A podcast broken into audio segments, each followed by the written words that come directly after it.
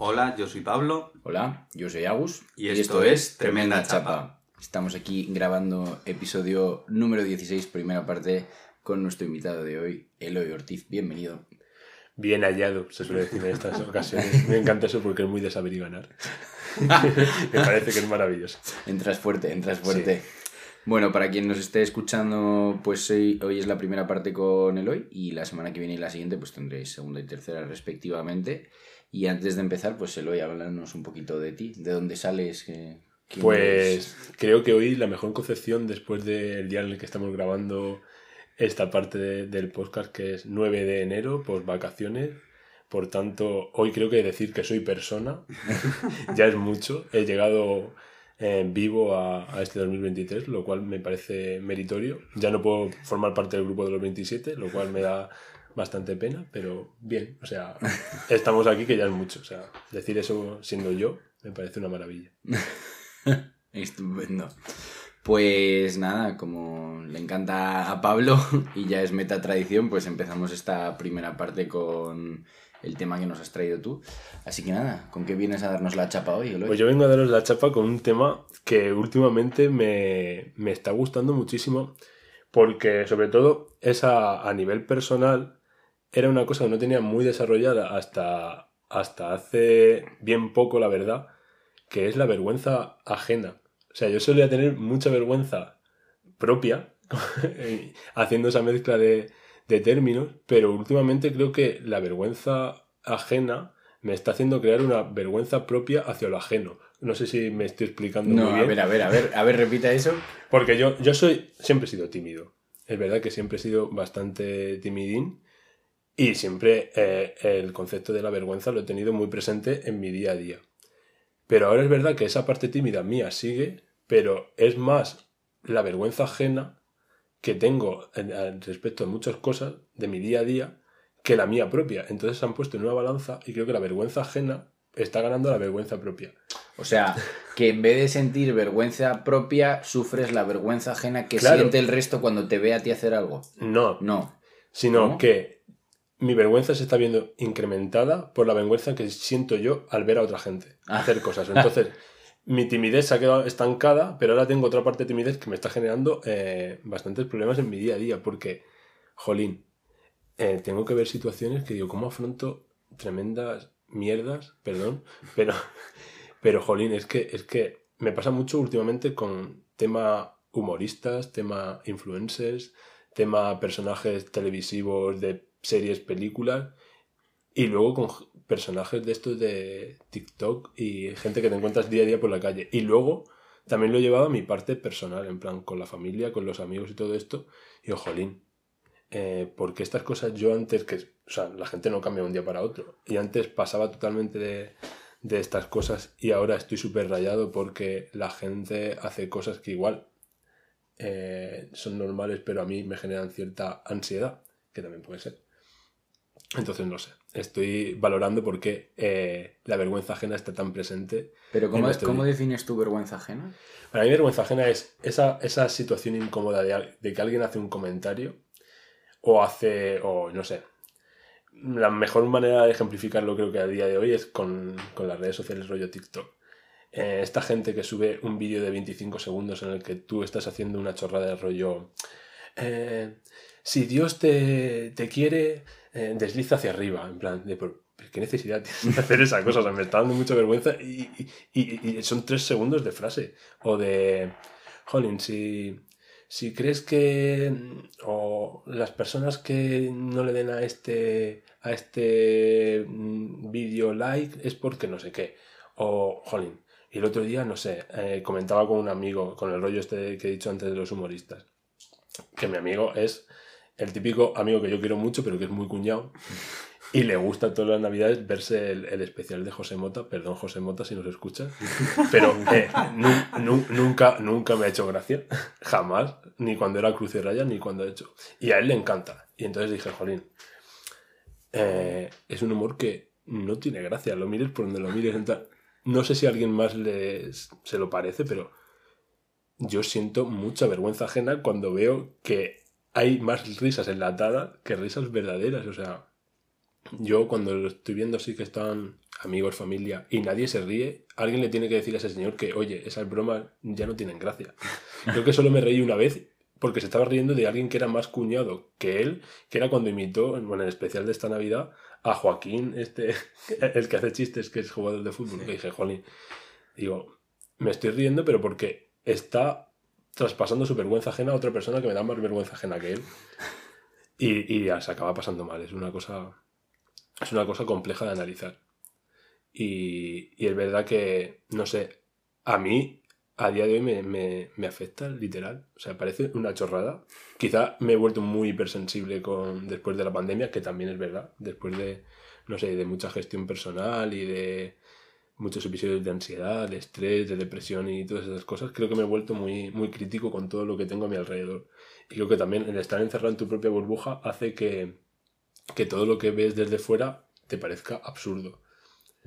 Que creo que por otra parte también es bueno, porque cuando banalizas las cosas que tienes alrededor es como, bueno, pues nada tiene importancia y al final parece que como todo el mundo es capaz de hacer todo lo que piensa que está bien y que puede ser divertido, que puede ser, pues oye, a lo mejor yo tampoco estoy tan mal y lo que estoy haciendo tampoco es tan horrible y tan penoso, ¿sabes? Que igual la gente puede pensar de mí que yo doy mucha vergüenza ajena, pero como yo lo pienso también de mucha gente, pues mira, cómo se equilibra la balanza del karma de la vergüenza. es un tema complejo, la verdad. A mí me parece curioso porque, en plan de como que yo a gente del día a día normal, como que tampoco me da tanta vergüenza ajena, me da más vergüenza ajena en contextos parecidos a los que tú dices, en plan de, de humoristas, de... Diría que en general sobre todo eso, con humoristas o con programas que son, por lo que sean graciosos, que no necesariamente me despiertan esa gracia, pero sí que es algo que me parece muy distinto en el, en el sentido de con personas en el día a día, pues la Hmm. gente hace tonterías o hace cagadas. Por ejemplo, hoy había dos chicas en la universidad haciendo un baile de TikTok grabándose en las escaleras y a mí así en plan de, uy, mira qué curioso, que entiendo que igual a otra persona le podría dar vergüenza ajena, en plan es como algo que yo identifico que igual la gente más mayor diría eh, estas nuevas generaciones que están bailando aquí en la calle Hmm. haciendo el imbécil, pero que en, como cuando tengo a la persona cerca no me pasa. No. Cuando puedo interactuar de alguna forma con la persona me desaparece como esa sensación de vergüenza ajena. Mientras que cuando es ese concepto algo más abstracto de una persona, un humorista, como menos humano, en plan de cuando le veo más en su rol que como Hmm. persona, como que sí que me. Sí que identifico mucho esa vergüenza ajena. La, la fina línea entre sentir vergüenza ajena y ser un boomer, ¿no? Has Total. puesto ahí encima de la mesa. Desde luego es que es muy extrapolable también. O sea, al final vivimos una sociedad globalizada en el que más o que menos algún momento de nuestra vida nos pasamos viendo o un vídeo o comentando cosas por Twitter o maestreneando una serie que está mm, mil vista.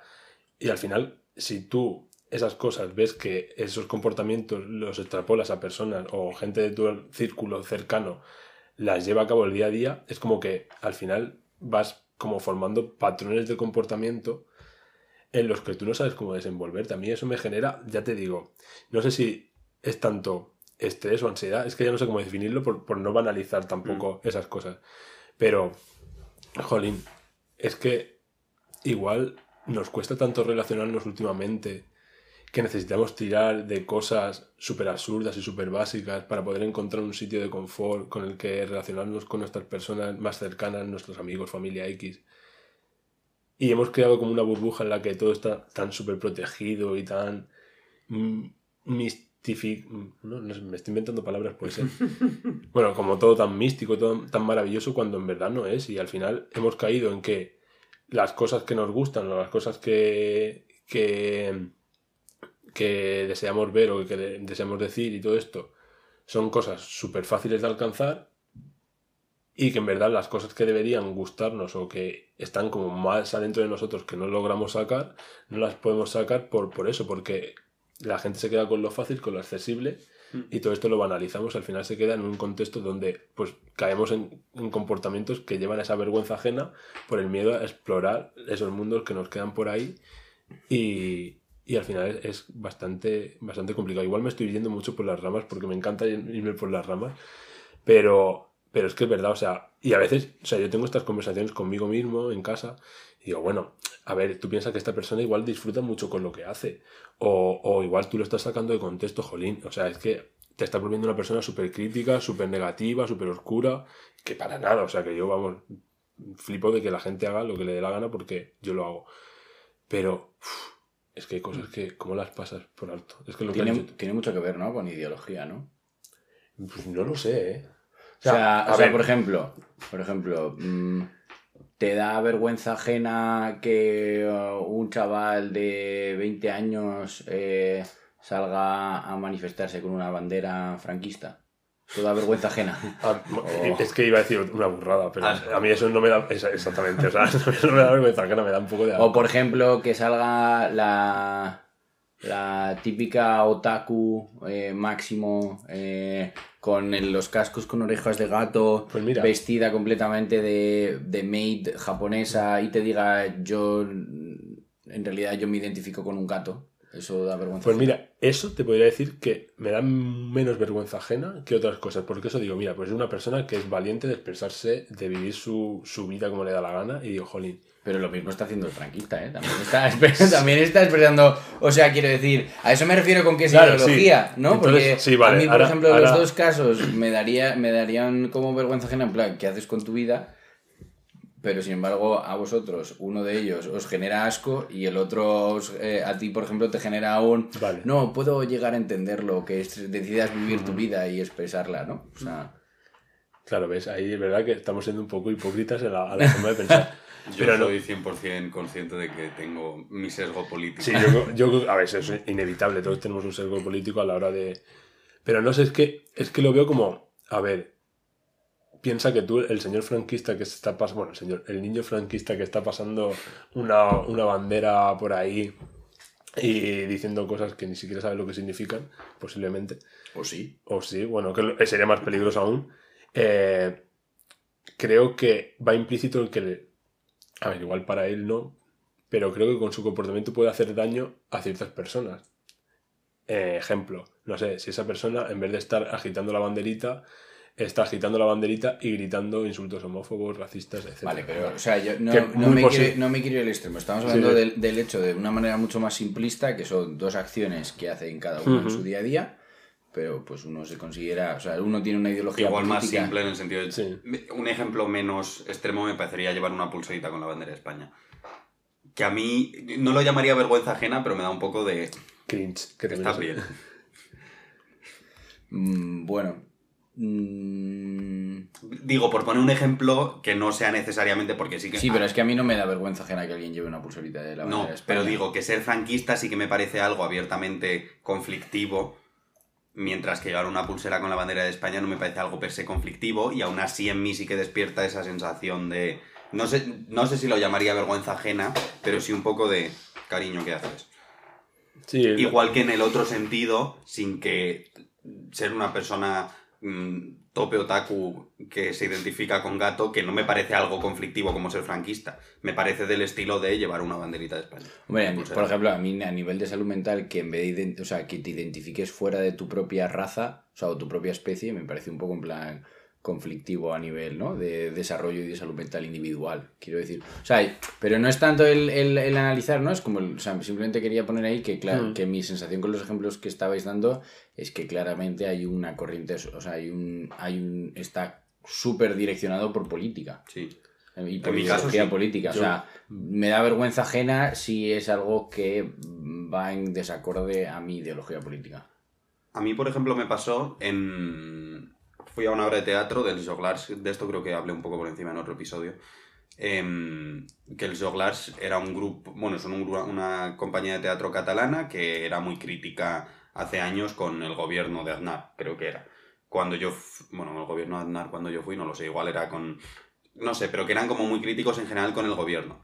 Y fui a esta obra el año pasado eh, y como que era una obra en la que todas las bromas eran meterse con cualquier parte de eh, ideología progresista. Entonces todo era eh, reírse de mm, peña trans, reírse de peña eh, LGTB en general, no solo trans, pero en plan de también por orientación sexual, reírse del feminismo, reírse de plantear políticas económicas de servicios públicos y cosas del estilo. Y yo salí con una sensación, y ahí muy definitivamente, de qué vergüenza ajena. En plan de, qué gana, qué- en qué situación estás mentalmente para llegar a esto. Que entiendo que obviamente es eh, la, el tipo de humor que se hará en círculos conservadores, al cual yo afortunadamente no estoy, afortunadamente de forma completamente sesgada, eh, no estoy expuesto. Pero definitivamente había un sesgo político de el tipo de bromas que estaban haciendo me parecían cero graciosas y algunas de ellas barbaridades, mientras que a otra gente no las verían como algo que les diese vergüenza ajena. Es decir, en mi caso definitivamente está sesgado políticamente, igual que todo en general en mi vida, diría. Entonces yo creo que puede ser mezcla de el sesgo político, un poco que, vale, te lo voy a comprar, lo cual me va a hacer rayarme luego cuando lle- llegue a casa que era tengo algo más que añadir a, mi conflicto con la vergüenza ajena, pero creo que también es como cosas que nosotros consideramos que pueden hacer bien o mal. Creo que es más que el sesgo político. Por ejemplo, yo consideraría que a mí la persona otaku disfrazada de gato que se considera otra especie, pues a mí no me puede hacer ningún mal, pero sí considero que a la larga esa persona con esa ideología X, a mí sí me puede hacer mal como tal. Pero ¿Es- entonces ¿Es tanto eso la es- ideología o la persona? Pero entonces eso es, o sea, si, si, si algo te da vergüenza, o sea, porque por la línea que lo estás llevando, entonces no es que te da vergüenza ajena, es que te da miedo, te da, Mm. No, no. te genera preocupación, te, llámalo de otra forma. Pero a mí no me parece que, o sea, a mí algo que me genera vergüenza ajena no es algo que me pueda poner en peligro. No, pero que era por seguir tu ejemplo. O sea, a igual mí, puede a mí persona... igual puede expresarse como vergüenza ajena. Es decir, por ejemplo, a mí lo que decía esta gente me parecía conflictivo y luego hablando con mis padres en la cena como que desarrollamos un montón todo ello. Pero yo en creo que- el momento la sensación era de vergüenza ajena. de- Pero porque yo creo, o sea, yo creo que sinceramente que la vergüenza ajena va súper asociada a que tú consideras que la otra persona está haciendo el ridículo.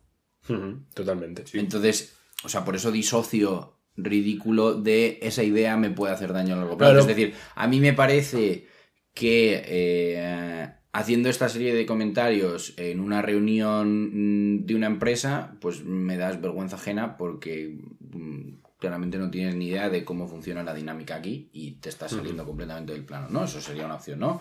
O a mí me genera vergüenza ajena la típica situación súper empalagosa de serie de eh, el, el- el príncipe azul que viene a rescatar a la chica o algo así, ¿no? Y a mí me da como... me- veo la sensación, me da ridículo y entonces yo siento vergüenza ajena, ¿no? Para mí la vergüenza ajena va mucho más por esa línea, Ujú. no tanto por... Claro, si yo era, era más por seguir tu ejemplo, yo, es lo que te he dicho, a mí una persona con una ideología X me genera otros muchos sentimientos, pero vergüenza ajena No. me puede generar algún comportamiento que tenga, pero de lo que has dicho, rollo, que haga el ridículo por algo, pero no tanto por su ideología X o porque me pueda hacer daño. Eso ya son otras concepciones. Pero, pero, jolín. O sea, es que a nivel de, de todo lo que estamos viendo es que lo puedes extrapolar a, mucho, a muchas direcciones. Porque creo que cada uno podemos tener nuestra concepción de vergüenza ajena. Y seguramente no vamos a coincidir nunca. Y más ahora, que creo que antes lo he dicho también así de pasada, con el concepto cringe, este que es tan, tan bueno, moderno, pero no sé si decir moderno me va a hacer más viejo. Un poco, Pero- ya tarde. Sí, pero a ver, lo del cringe es que ya se puede aplicar a todo. O sea, Mm. Sí, pero yo creo que está como muy conectado, ¿no? Me da cringe, es como sí, que me es- da vergüenza me da ajena, vergüenza ¿no? ajena, pero ya es como lo que digo, se ha pasado a banalizar muchísimo lo de, jolín, todo me dan cringe. No, todo, todo no te puede dar cringe en la vida. Mm. O sea, hay, hay cosas que te pueden dar vergüenza ajena y la vergüenza ajena no es una cosa que digan, oh, me da vergüenza ajena y ya. No, la vergüenza ajena es un sentimiento que, y yo cuando tengo vergüenza ajena de verdad es el sentimiento de malestar. O sea, que no, que no lo estoy banalizando de ni, ni haciendo la coña, que la vergüenza ajena existe. De, jolín, como que te da apuro, como que te sientes mal cuando ves que alguien, no sé, imagínate que está tu colega declarándose a alguien y le dice, y le pegan, no sé, le hacen la broma típica y jolín, como que te sientes mal por él. ¿Sabes? Es un ejemplo absurdísimo, pero Pero eso, por ejemplo, a mí no me daría vergüenza ajena. Me daría vergüenza ajena a lo mejor que tu colega que lleva tres días quedando con una chica, eh, de repente en una cena de amigos, eh, toque el vasito, pida un momento y se declare, ¿no? A mí eso me daría Eso me daría vergüenza ajena y a, y a mí se me pondría un nudito, Sí, sí, sí, un nudito sí. en, en el pecho de rollo, jolín, lo estoy sintiendo, ese, ese dolor Que, Eh, o sea, eso, eso a mí sí que me daría es palpable ajena. la vergüenza ajena. Mm. Que le rechacen y él pase vergüenza, eso no me da vergüenza ajena. O sea, para mí la vergüenza ajena tiene que ver con que yo percibo la situación que está sucediendo como una situación de ridículo, de que la otra persona está haciendo el ridículo. Sí, como algo, o sea, yo también lo asocio muchas veces a no me siento cómodo o me siento incómodo con lo que está pasando. O sea, él sale totalmente de mi zona de confort. Entonces eso me genera ese sentimiento de vergüenza ajena que lo puedes unir con muchos otros sentimientos, el estrés, la ansiedad, como he dicho antes, de jolín. Pero que, que o sea, que no es una tontería, que yo lo noto cuando la siento y cada vez me pasa más y no sé si es porque mi estado personal no es el mejor del mundo, pero jolín, o me he vuelto hipersensible, que también puede ser que, bueno, siempre lo he sido, o sea, no sé a quién trato de engañar, pero, pero jolín, es que, es que, que no es algo que, que esté ahí, que tú digas, jolín, de banalizarlo tanto de por las redes sociales sobre todo, ¿qué crimen me da esto? ¿Qué crin-?". No, jolín, cuando tú tienes vergüenza ajena, igual que cuando tienes vergüenza normal, la sientes y te genera una serie de conflictos que, que jolín, tienes que intentar ver cómo los, cómo, los, cómo los tratas. Y volviendo a todo lo que he dicho al principio, es que lo malo es cuando la gente por la que sientes vergüenza ajena es la gente de tu círculo. Y eso al final te genera muchos conflictos porque, jolín, yo reconozco aquí públicamente que he dejado eh, de quedar con ciertas personas porque me daba vergüenza ajena muy alta. O, o- o he limitado a lo mejor mis quedadas con ciertas personas porque, jolín, lo pasaba mal. Ya no de decir, me da vergüenza ajena, jaja, jiji. No, lo pasaba realmente mal y vivía situaciones incómodas en las que me quería eh, tierra trágame de toda la vida. Jolín, por favor, tierra mm, trágame, descuartízame, engúlleme, eh, eh, agropílame, haz lo que quieras, pero por favor, quiero salir de aquí. Y, y, jolín, entonces ya es el momento en que te está limitando a ciertas cosas de tu vida el sentir vergüenza ajena. Y, eh, o sea, por hurgar y meter el dedo en la Mete, un poco, mete. ¿no? ¿No crees que eso eh, acaba resultando en que acabas rodeados de gente súper parecida y que además a ti eh, te hace cada vez menos tolerante?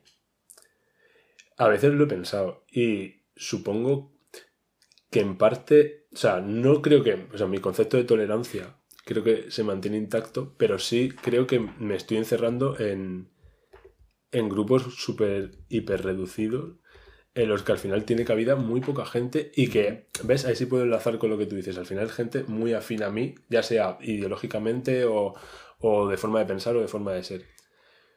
Pero es que también digo, jolín, después de, bueno, después de toda la mierda que hemos vivido tras la pandemia, de ser la generación de los preparados que, bueno, me río yo de quien diga esa mierda de frase.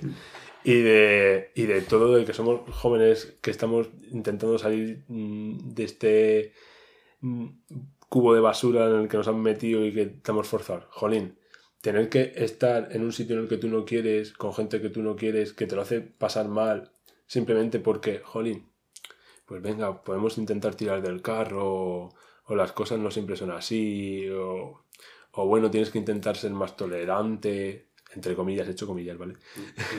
y, y no sé, o sea, pues no, no creo, o sea, elige las personas correctamente y luego tienes que tener una cierta capacidad de, de tolerancia, pero tengo que compartir yo mi tiempo, mi espacio y mi con gente que de verdad me hace pasarlo mal con ciertas actuaciones.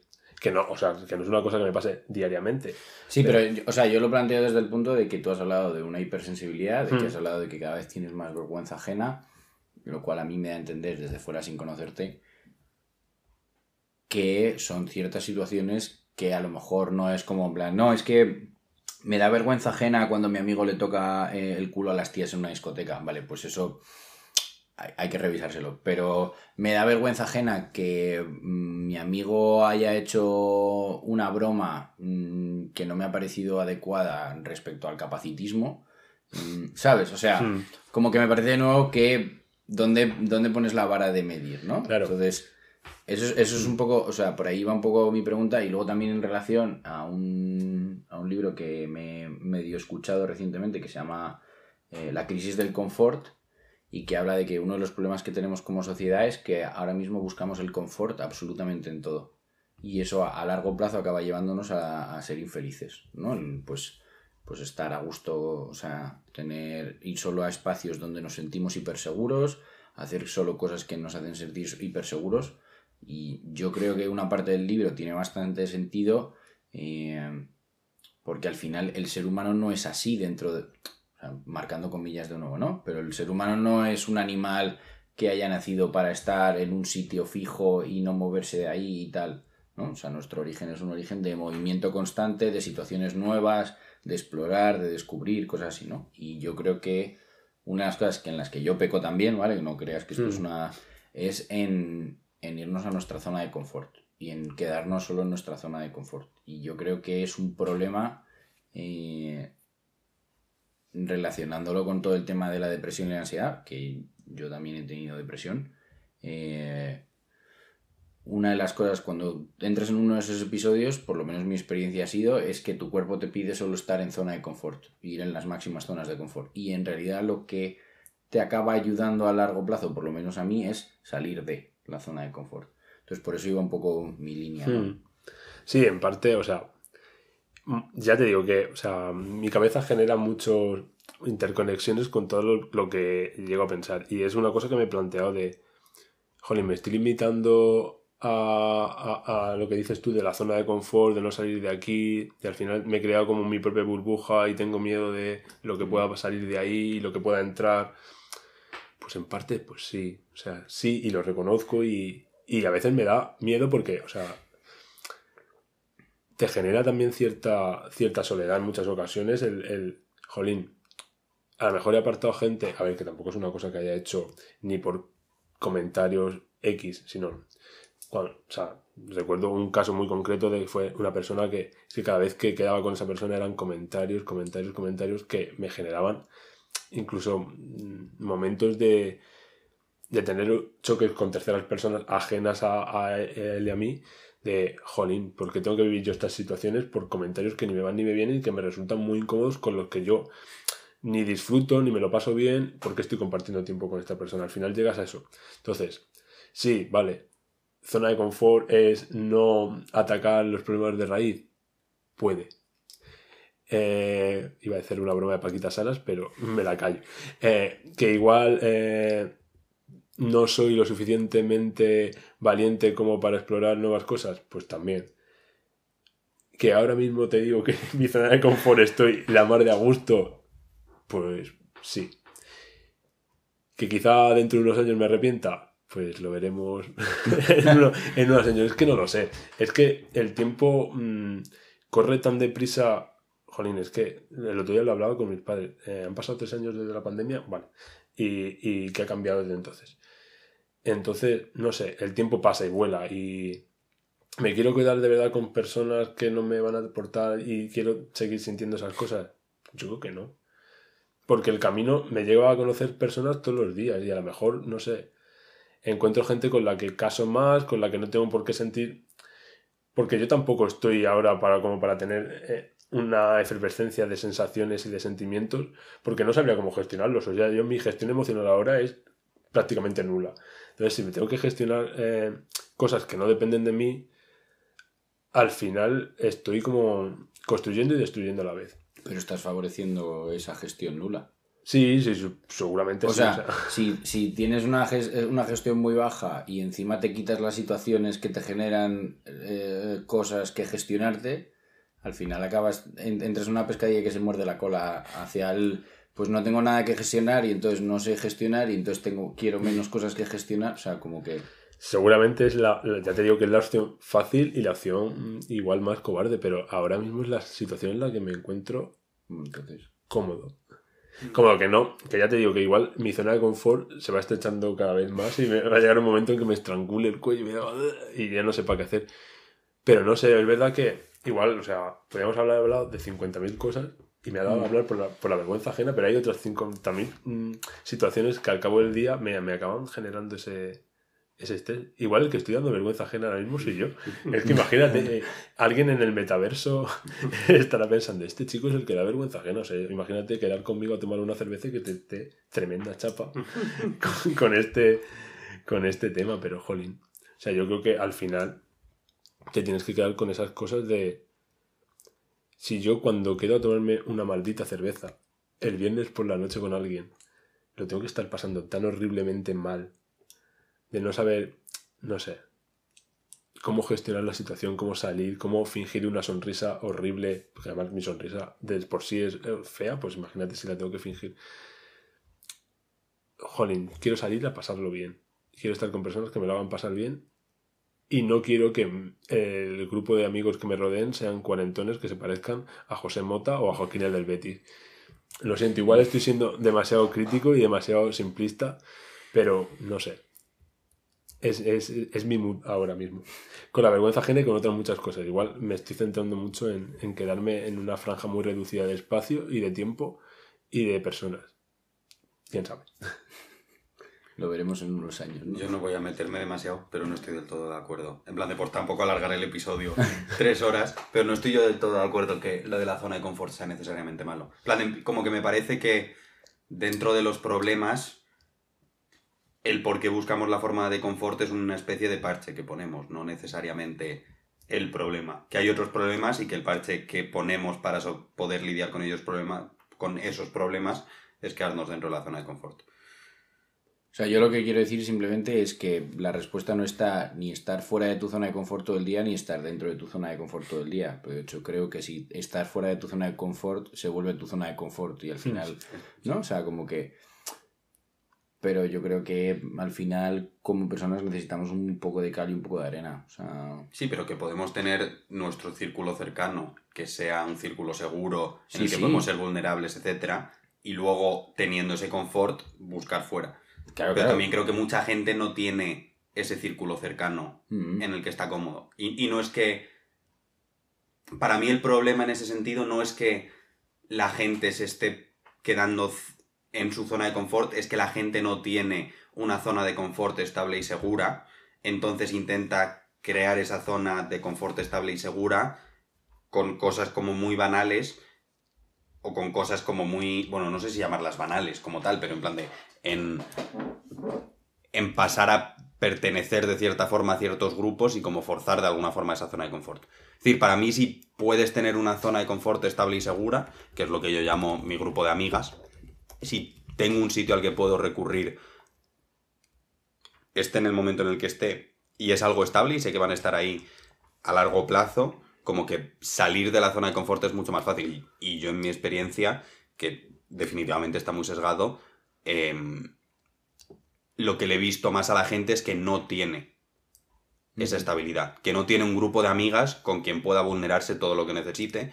que no tiene un grupo de amigas con el que pueda llorar lo que necesite llorar, mm, abrirse lo que necesite abrirse, entonces como que busca ese confort en cosas menos necesarias, de alguna forma. No sé si me explico. Sí.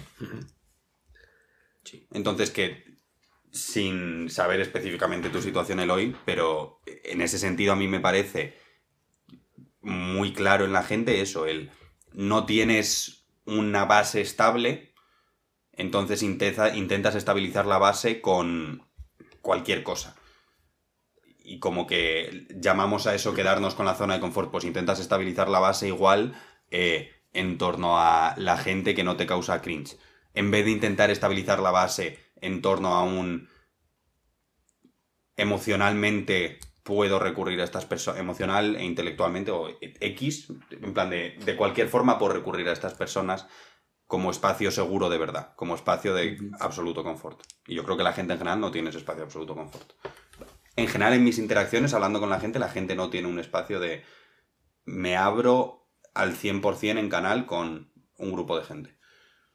Y que tampoco me parece fácil tenerlo. Es decir, que lo estoy contando como si fuese un... Ah, mira, eh, es súper fácil, te encuentras tres amigas, os abrís en canal y tan, tan contento. Pero que, que me parece que hay una problemática con eso y que le, le ponemos parches como buscando esas zonas de confort de pues solo si no hacen chistes de mierda. Mientras que para mí, si tienes esa otra zona de confort, puedes en otros espacios también permitirte interactuar con gente que hace chistes de mierda, también dependiendo un poco del chiste. Y también dependiendo un poco, y aquí entra mi sesgo político definitivamente de, mm, pues obviamente puedo interactuar con eh, gente de la universidad que hacen chistes homófobos, pero ahí yo tengo una línea roja política puramente que no me apetece. Y no es ya no es zona de confort, eso ya es una línea mía. Ni siquiera es algo que me causa, bueno, sí, sí que me causa disconfort, pero es un disconfort aprendido, de alguna forma, en plan de Incomodidad. incomodidad aprendida. que te ha salido ahí todo el inglés. ya. No sé cuántos convenceos y me he marcado yo aquí. Pues es que la cosa es. Al final es un tema tan complejo que parece muy sencillo y parece muy absurdo, pero que puede derivar en tantas cosas que al final vamos a tener cada uno nuestro punto de vista diferente.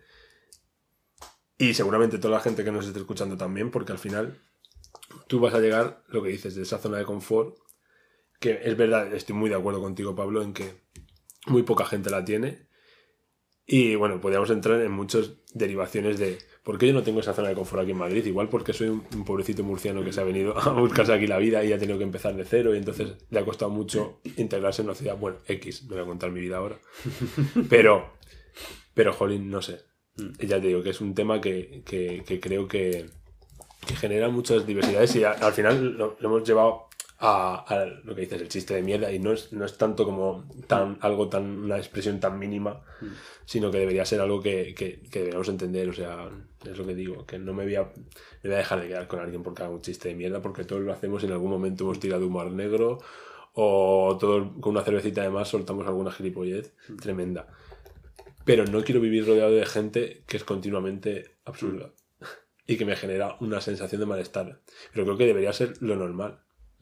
Ya no solo con la vergüenza ajena, sino con que elijas a tu círculo cercano con el que te sientas más cómodo, independientemente de eh, su humor, su que puedes ligar perfectamente con personas que tengan un humor diferente al tuyo o una ideología con- distinta a la tuya, pero que no te lo hagan pasar mal por ninguna circunstancia, ya sea ni con su humor, ni con su forma de pensar, ni con su forma de relacionarse, ni con su forma de gesticular, ni con su forma de mil cosas, o sea, o con su forma de contacto. Oja, Esa gente que está todo el rato dándote golpecitos en, en el cuerpo para que hables. O sea, no. Pues igual sí estoy limitándome mucho, pero pues mira, igual es el momento de crearme mi zona de confort y luego expandir. ¿Puedo soltar tres tonterías o cerramos? Bueno, así nos das un poco de vergüenza ajena. Em, que para mí un poco el, el- Con lo que me refería, igual por ponerlo en un ejemplo algo mejor, en el sentido este de buscamos llenarlo con cosas más banales, creo, este- no me acuerdo ahora mismo cómo se dice, pero la situación esta de que la gente se siente que es amiga de los influencers porque les sigue toda la vida, tiene una palabra, no me acuerdo cómo se llama, en, el, en, en plan del la sensación de cercanía con una persona a la que no conoces simplemente porque esa persona está contando su vida y como que pasas a sentir que es tu amigo. Entonces, como que buscamos esa identificación y ese confort en contextos abstractos y en personas abstractas. Son personas, pero en la relación que tenemos con esa gente es completamente abstracto porque no tiene relación con el influencer al que sigues. Em, y como que nos identificamos e idolizamos a esa persona y llevamos a generar subtribus urbanas de alguna forma en función del influencer al que sigues y como sentirte artificialmente cómodo con la gente que tiene la misma personalidad porque sigue ese mismo influencer. No sé si tiene algo de sentido a lo que me refiero. No, pero eso pasa con ideología política. Sí, sí. Con. Pero que, que la construcción de los grupos o subtribus urbanas o como lo quieras llamar, en mi perspectiva se ha hecho muy... Me voy a callar porque no tiene... Es demasiado melón para abrir. Para abrir.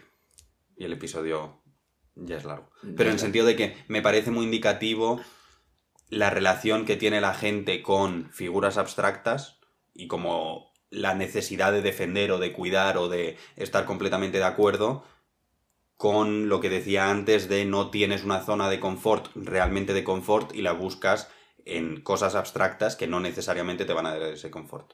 Yo te diría que eso es lo que ha pasado, por ejemplo, con el anarquismo. Te plantearía que haya sido el mismo proceso. Los chavales de 15 años que son anarquistas no vienen después, no se hacen anarquistas después de, una, de años de estudio sobre el anarquismo, o sobre el comunismo, sobre la derecha, sobre la ideología política que quieras. O sea, Sí, que, sí, que es un fenómeno. grupo, ya, ya. O sea, pero eso es un fenómeno humano, el, el buscar grupo, sea el que sea. Claro, lo, pero si pasa, no tienes... lo mismo pasa con ser super hetero o con mogollón de cosas. Hay mogollón de cosas que mm, hay gente que, pues mira, pues es que yo soy gay y ya está. Y hay gente que es gay y es gay eh, hasta en el perfil de LinkedIn. ¿Sabes? O sea, quiero decir, pues es que cada uno ahí depende mucho. Sí, Ah. pero que buscar ese confort en esas cosas me parece contraproducente, no sé si contraproducente. Bueno, En el sentido de que para mí el confort real es tener la posibilidad de abrirte en canal. Con... para ti. Sí, por eso digo que está sesgado. Mm. Pero que, que buscar el confort simplemente en la pertenencia a un grupo sin elementos de apoyo o gestión emocional, a mí me parece irreal. Es decir, que no te va a traer un confort pase lo que pase. Bueno, es que yo creo que es, es- es- o sea, me parece que es una opinión tan sesgada. Hay gente que para el confort simplemente quiere que estés a sus lados y ya está. Ya. Y que no quieren hablar. Ya está, con que estés, vale. Pero bueno. Sí, pero eso también me parece abrirse el- en canal, en el sentido de dejarse, dejarte ser completamente sin necesidad de justificarte. No sé, yo creo que es parte mucho de, de las necesidades que tenemos cada uno, que son tan variopintas, que al final, ¿de dónde salimos y qué necesitamos? Es que también la... Bueno, se queda para otro episodio. es que en plan, ¿qué entendemos por necesidades básicas a día de hoy? Es que sería un- una cantidad de, de listas de, con cosas que necesitamos que me parecen básicamente absurdas y que, y que las queremos por, con inmediatez y que las necesitamos y no. Entonces, yo qué sé. La vida es así y aquí estamos para pasar por este inalterable valle de lágrimas, como decía una profesora mía. Pues dicho esto, si alguien sigue escuchándonos, porque nos hemos ido completamente. eh, tremenda chapa. Señor Eloy. Tremendísima. tremendísima. Para quien nos esté oyendo, pues muchísimas gracias. Esta es la primera parte con Eloy Ortiz y la semana que viene y la siguiente saldrán segunda y tercera respectivamente. Y nada, gracias Eloy por estar aquí con nosotros. Muchas gracias a vosotros por invitarme, que ha estado muy guay. Besitos.